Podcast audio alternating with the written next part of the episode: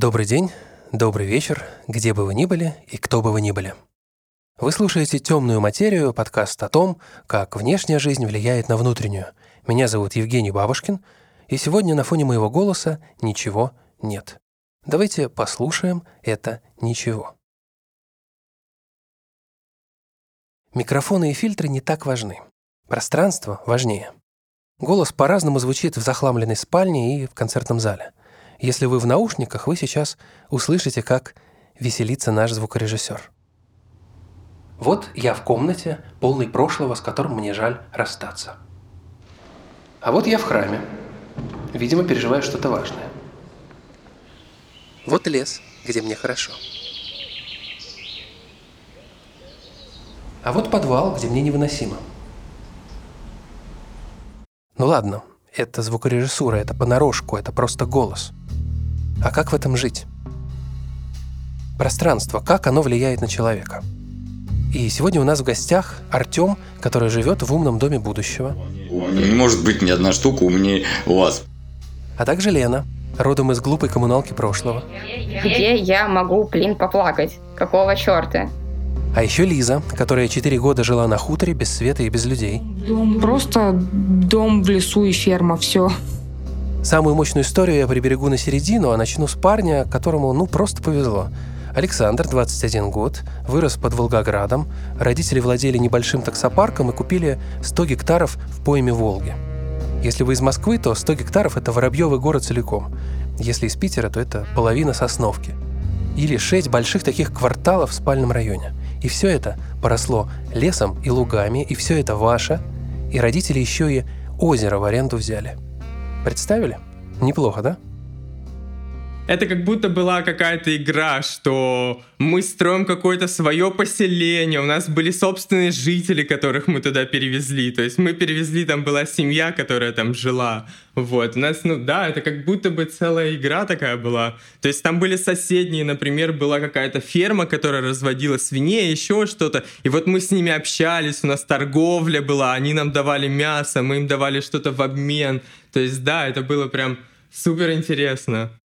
У нас какие-то моменты там было на самом деле до 30 баранов, э, были фазаны, куропатки, э, утки, гуси, это все так бегало, где-то живилось.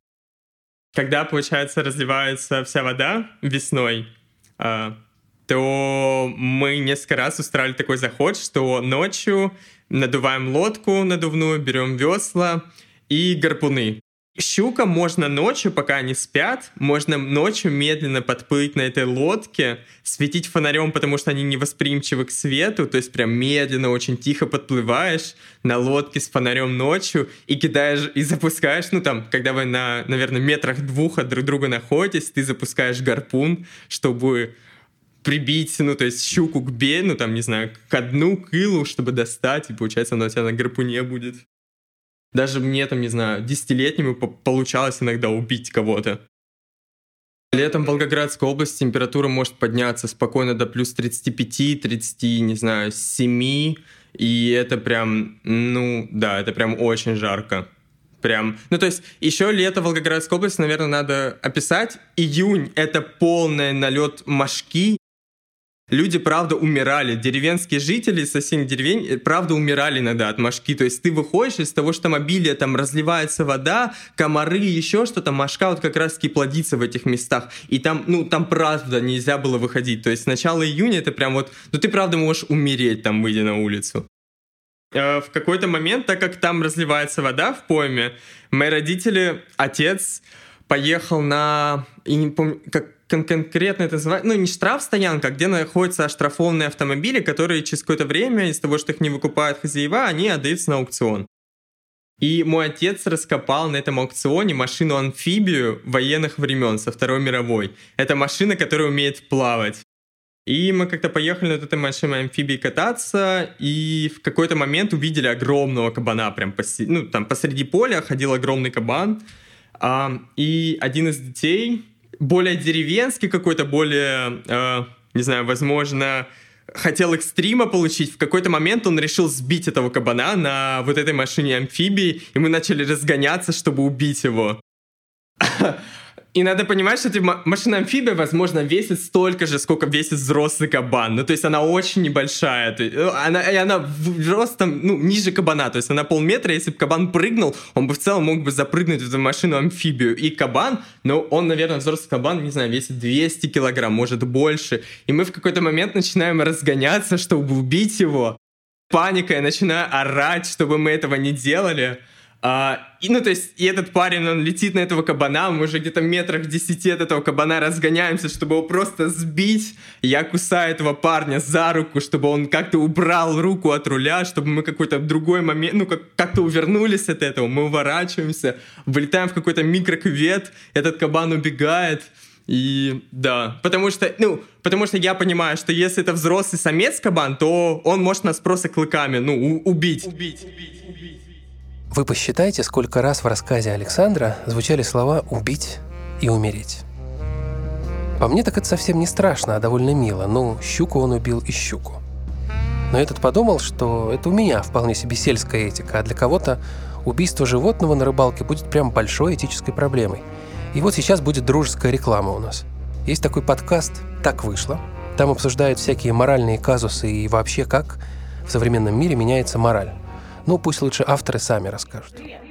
Привет! Это подкаст «Так вышло» студии подкастов «Либо-либо». Я Катя Крангаус. А я Андрей Бабицкий. Здрасте. За нашу жизнь очень много поменялось в смысле этики, морали, представления о должном, недолжном и так далее. Есть в Твиттере такое выражение, называется self-own. Это когда ты произносишь какой-то аргумент, чтобы уесть собеседника, а на самом деле ты не демонстрируешь собственную нищету этим самым аргументом.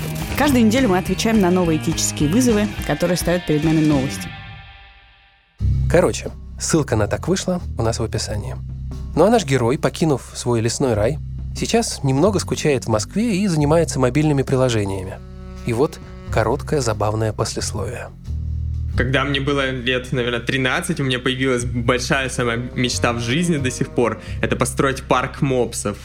А, я это представляю как зоопарк, но где живут только мопсы. Вот. Где, где люди бы смогли приходить, гулять среди мопсов, трогать мопсов, и чтобы они просто жили там, не знаю, 100 мопсов на какой-то парковой территории, чтобы это Диснейленд был, но где были одни мопсы. Это была история легкая, на разогрев.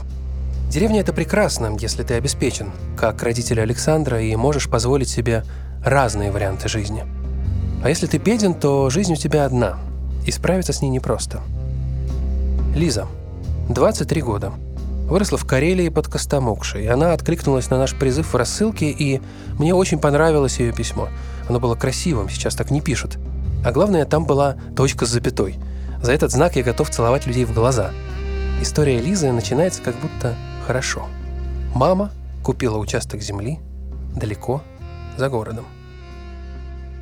Так получилось, что с 13 лет я 3-4 года провела там практически без людей. Ну, только мама периодически приезжала и э, привозила продукты.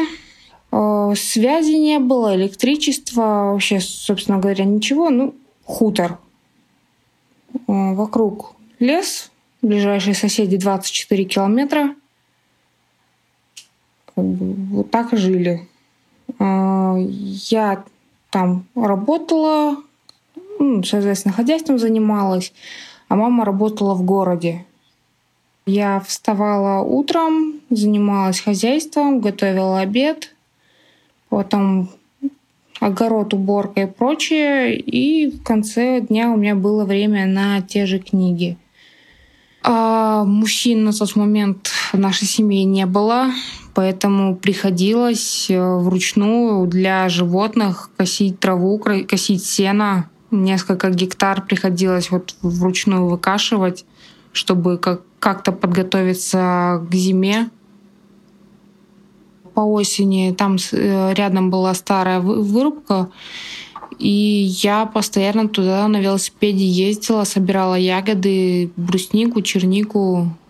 И это все через маму передавала на пункты сбора. У нас были организованы в городе вот эти вот палаточки. Туда ягоды сдавали, и э, местный перерабатывающий завод это все собирал. Ну и, соответственно, населению выплачивались деньги по количеству сданной ягоды. И вот я копила, чтобы у меня был хоть какой-то телефон. Тогда появился еще первый кнопочный Samsung был. Потом я потихоньку накопила на первый ноутбук. Вот к 15, да, я купила первый ноутбук. Ну и на книги, конечно, вот я сдавала ягоды, чтобы покупать именно книги. Ну, с лошадьми был, была ситуация, что жарко летом было, и одна из лошадей получила тепловой удар. Я, когда подошла к ней, она лежала на земле, практически не двигалась. Я, я просто очень дико испугалась, причем испугалась больше того, что если лошадь погибнет, я получу от мамы. И Поэтому я просто через поле неслась за аптечкой в дом, чтобы хоть что-то сделать. А, из диких зверей медведь подходил к загонам. Ну, собака прогнала. У меня со мной была овчарка. Он тоже охранял, помогал. А, и были случаи, когда лоси заходили на участок. Вот в один из таких заходов они успешно сожрали всю капусту. Один раз была ситуация довольно страшная в плане того, что я не знаю каким чудом, но к дому вышли два пьяных охотника. Вот они подошли к дому и начали стучаться. Я очень боялась, что что-то произойдет плохое что, не знаю, что-то украдут, э, со мной что-то сделают. Ну, я все-таки нашла силы выйти к ним и, сказать, чтобы они уходили. А, не знаю, они, мы о чем-то разговаривали, ну, они спрашивали, откуда я здесь, почему одна, и ну, меня просто очень сильно тогда трясло от страха. И, и я сказала, если они не уйдут, э, то я спущу на них собаку. Ну, с тех пор э, я боюсь пьяных людей и, в принципе, незнакомых. Причем это меня особенно не беспокоило, в тот момент я даже не задумывалась, что почему так э, ребенок один, грубо говоря, в лесу живет, мне было нормально. Просто дом в лесу и ферма, все. То есть э, ни телефон, ничего такого нет. Света нет, соответственно, ничего. То есть приходилось все делать вручную. Что я на тот момент э, не знала, что может быть по-другому, поэтому, вероятно, не задумывалась об этом. У меня коллега смеется, что я покахонтас, потому что постоянно с животными легко и там, ну, они не, не пугаются, по крайней мере, того, что делаю я с ними. А, то есть, ну, мне довольно легко с ними работать. мы друг друга понимаем. Бывают, конечно, там агрессивные животные, ну, я думаю, что эта агрессия больше исходит от страха. Не знаю, это, наверное, странно прозвучит, но я бы вернулась на хутор. А так, не знаю, у меня голубая мечта разводить бизонов. Они очень классные. И вот жить вот так вот в лесу, где спокойно, но с возможностью выезжать куда-то, чтобы это не было таким заключением. Я, на самом деле, довольно много повидал, поэтому меня редко накрывает. Но когда Лиза рассказала, что меняла ягоды на книги, вот тут я начал плакать, и в этом плюс телефонных интервью. Можно делать это беззвучно, не мешая рассказу. Я просто понял в тот момент, чего стоили Лизе эти точки с запятой. И второй раз меня накрыло на моменте про Покахонтас. Она же действительно понимает зверей не хуже индейской принцессы, и это семейное. Мама работала на молочной ферме ветеринаром, дочка стала администратором в ветклинике, а еще в 17 лет Лизе поставили биполярное аффективное расстройство второго типа. Это трудно. но с этим можно жить дальше, и Лиза живет. И даже пишет для канала людей с ментальными расстройствами F00, F99. И не знаю уж почему, но я спросил ее напоследок про любимую музыку. И еще, что бы она хотела сказать маме, которая вот так ее оставила. Я бы хотела, чтобы ты берегла и себя, и сестру, чтобы не было таких вот ситуаций, когда надо оставить все и переехать куда-то, чтобы работа была важной, но не главное место в жизни занимала. И чтобы все было хорошо. Чтобы могла принимать э, свои чувства, чувства своих детей, чтобы дети не боялись э, разговаривать и обсуждать что-то, чтобы не боялись, что будешь ругаться. Как-то так, да. Да, музыки я слушаю очень много и разной. Э, стараюсь ходить на концерты. Там, по крайней мере, там можно послушать живую музыку, и особо не надо ни с кем разговаривать. Особенно вот уютные маленькие концерты, такие небольшие, где человек 50. То есть нет прям такой толпы, которая угнетает. А сейчас из любимого, наверное, «Кис-кис, молчи». Мы не настоящее радио. Мы не звучим в ушах миллионов одиноких водителей, мы не можем объявить, что началась война, но песню мы поставить можем. 15 секунд, чтобы не замучили копирасты. Группа «Кис-кис». «Молчи».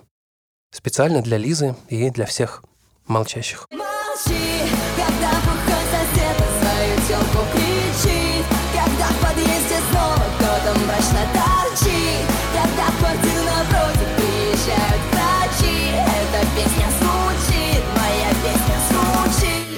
Города — это пиздец. Страшнее только деревня. Пел классик. Так что давайте-ка двинем в город, и не в простой, а в город городов. Петербург, стало быть, где я провел, ну, лет 25 точно. А самое петербургское, наше фирменное, наш экспорт – это коммуналки. В одной такой на 17 человек мы с приятелем как-то вели кухонные разговоры. Он говорил, что надо обязательно вернуть Кёнигсберг. А я такой, правильно, Кёнигсберг вернуть, а Калининград оставить. И в эту секунду к нам пришел сосед стрелять в нас из ружья. Как видите, он не выстрелил. Конечно, у каждого питерского есть веселая история про коммуналки, но когда таких историй много, получается целая жизнь, и веселья в ней немного. Знакомьтесь, Лена. Три комнаты, семь человек. В одной бабушка, в другой с ног до головы татуированный дядя с женой и их приемный ребенок, а в третьей сама Лена с родителями. Сначала на полу, потом на матрасе, потом даже отдельную кровать себе выбила. И так 17 лет. Про мою мать можно сказать, что она ультра добрая и классная женщина. Она достаточно крупная, но ее это абсолютно, походу, не парит. Я ультра счастлива за то, что ей нравится в ее теле. Иногда она думает, блин, мне не нравится в моем теле, а потом такая, нет, все супер, пирожки очень вкусные. Я, я передумала. Эм... То есть она достаточно беззаботная и молода для своих лет. Игривая и часто слушает мои какие-то сексуальные походы и иногда рассказывает мне свои, или... Ну, она просто достаточно игрив... игривая женщина. Такая заводная, можно сказать. Очень классная. И мой отец... Э... Мой отец пытается. Пытается быть хорошим. Сейчас он перестал пить даже. Потому что у него какая-то случилась травма, но я не была в то, в то время в Петербурге. В то время, когда я там жила, он э, каждый вечер приходил пьяный, покупал пиво по скидке, типа сиську пива, как говорится, и э, упивался. Видимо, он хотел забыться. Он постоянно сидел в парке, и потом приходил домой и сидел в компьютере. То есть он никогда как будто бы не был с нами. Но иногда был, чтобы доебать меня чем-нибудь. То есть он не хотел этого делать, но плохое внимание тоже внимание, как говорится, и, видимо, это то, что получалось. Он тоже достаточно прикольный чел. Типа, он достаточно умный, и у него математический склад ума. Он классный. Но что-то пошло не так в какой-то момент, и он стал таким, какой он сейчас. Определенные ситуации могут сделать так, что ты становишься будто бы не собой, а дьяволом. И такой, блин, какого черта вы делаете то, что вы делаете? Как будто мы не люди, а вообще не знаем друг друга, и у нас даже никакой кровной связи нету, и вообще ничего общего, и никакой причины любить нас, друг друга. Хей. Ну, я думаю, что со мной могло быть иногда не просто жить, потому что каждый пытался представлять меня по себе, когда я росла, давал свои принципы жизни, и в итоге выросло то, что выросло.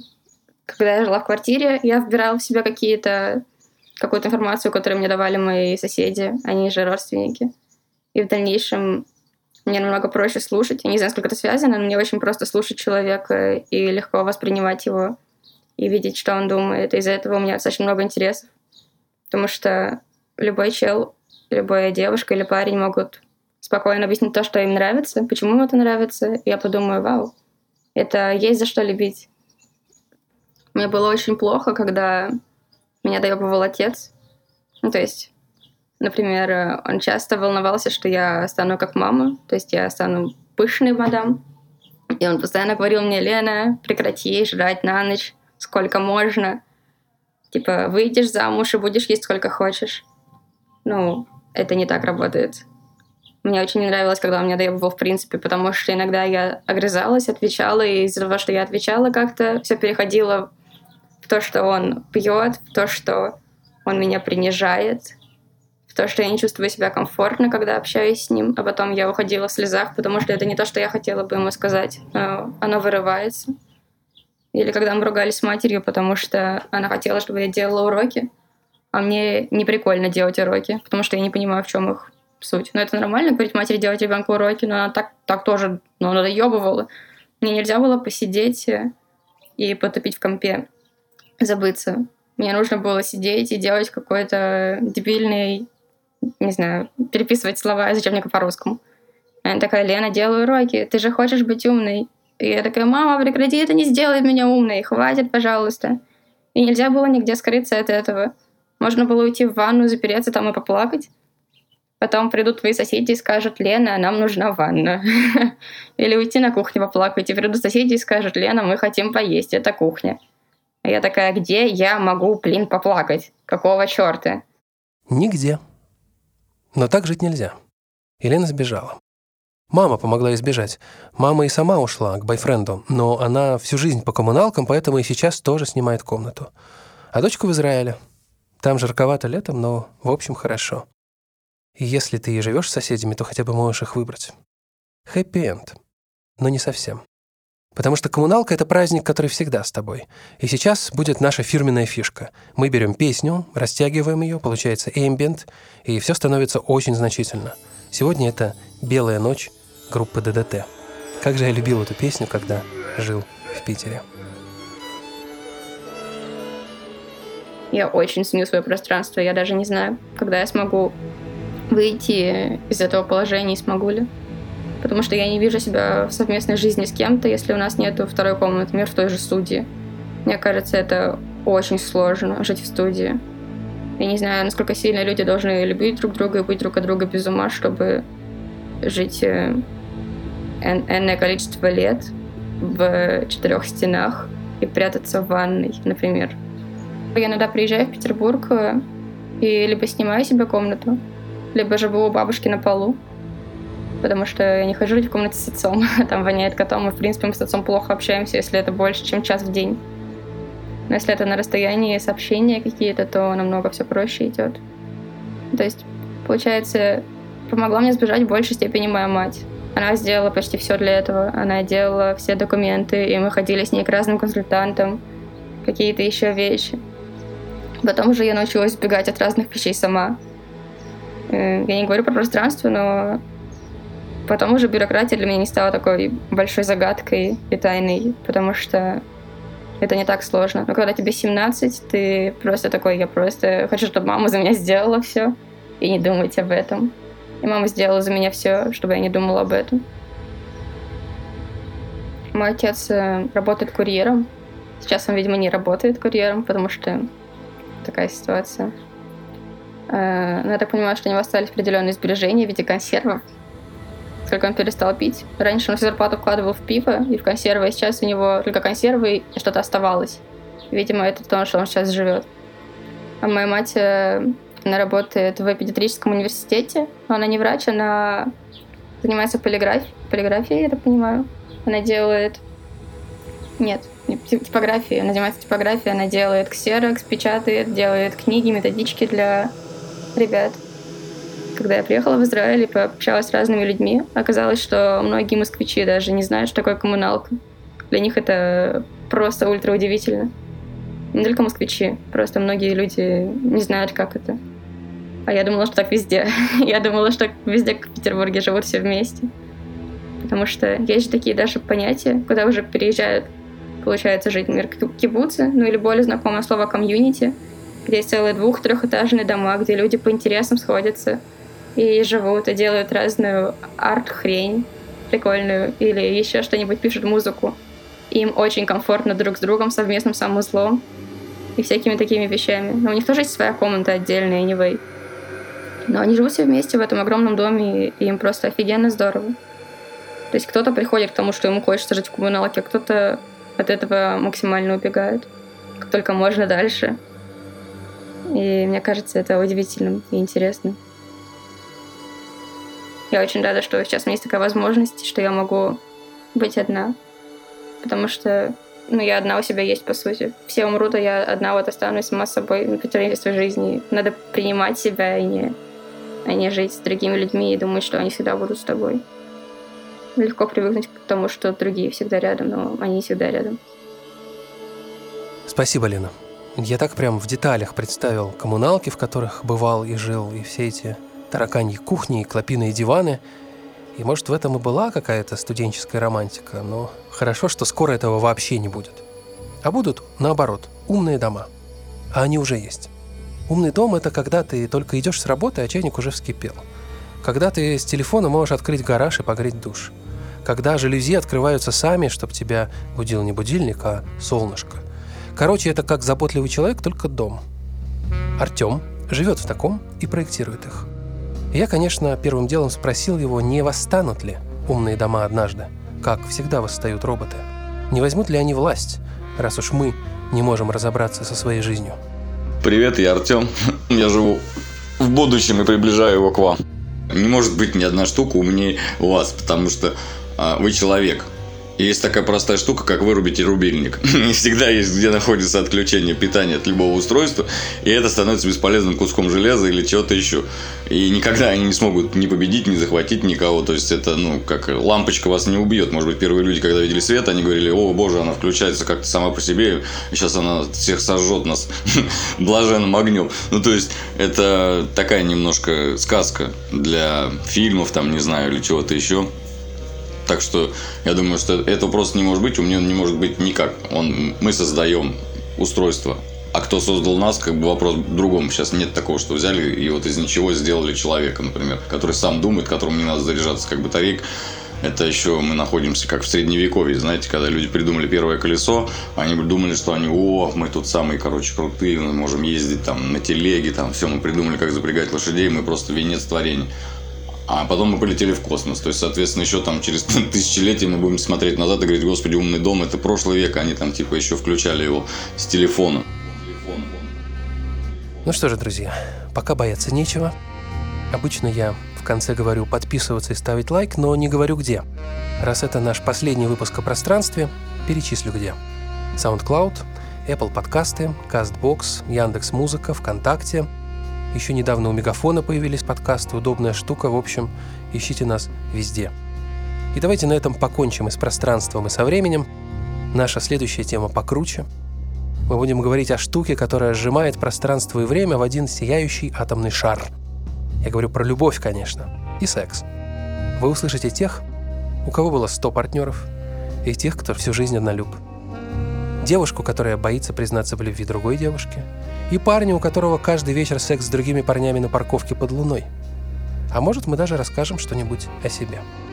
Мы — это Федор Балашов и Анна Летичевская, которые делают звук, Надя Маркелова, которая ищет гостей, И я, писатель Евгений Бабушкин, который просто рассказывает истории. Но это ваша история. Не молчите.